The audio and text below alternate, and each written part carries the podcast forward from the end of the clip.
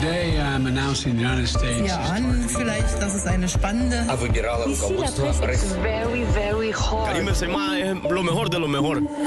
La revue de presse internationale sur Europe 1. Nous irons aux États-Unis et en Algérie, première étape, le Royaume-Uni. Bonjour Anaïs Cordoba. Bonjour. De quoi parle-t-on à Londres? Eh bien, la presse britannique revient sur le désastre de la visite officielle du prince William au Belize, Bahamas et en Jamaïque, pays indépendant du Commonwealth où la reine est toujours chef d'État.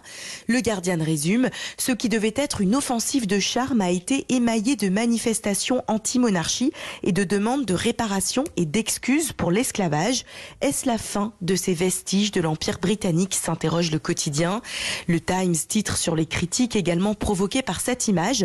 Le prince et Kate parcourant la Jamaïque en Land Rover décapotable, véhicule symbole de l'âge colonial.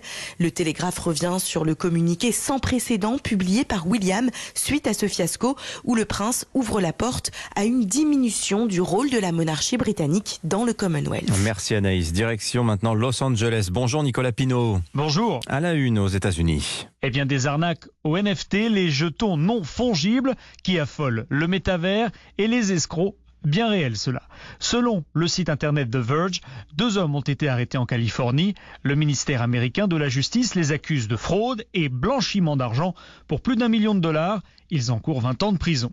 Les deux escrocs avaient créé les Frosties, sorte de figurines virtuelles en forme de cône de glace, et ils ont fait croire à chaque investisseur potentiel qu'il pourrait récupérer une forme 3D de l'image ainsi qu'un jeu vidéo.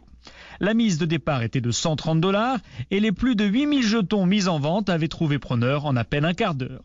Mais dès qu'ils avaient amassé leur butin, les arnaqueurs avaient fermé leur site internet, caché leur argent en crypto-monnaie et disparu. Aujourd'hui, la valeur des Frosties a fondu. Ils ne valent plus rien. Voilà, prudence sur les NFT. Donc enfin en Algérie. Bonjour Nourchaïn. Bonjour. À la une chez vous. Dans la presse, on parle du match retour entre l'Algérie et le Cameroun pour les qualificatifs au Mondial 2022. Après avoir essuyé une défaite face à l'Algérie, l'équipe nationale du Cameroun jouera ce soir au stade Mostafa Tchaker à l'est d'Alger. Une rencontre footballistique qui déchaîne toutes les passions, écrit El Watan.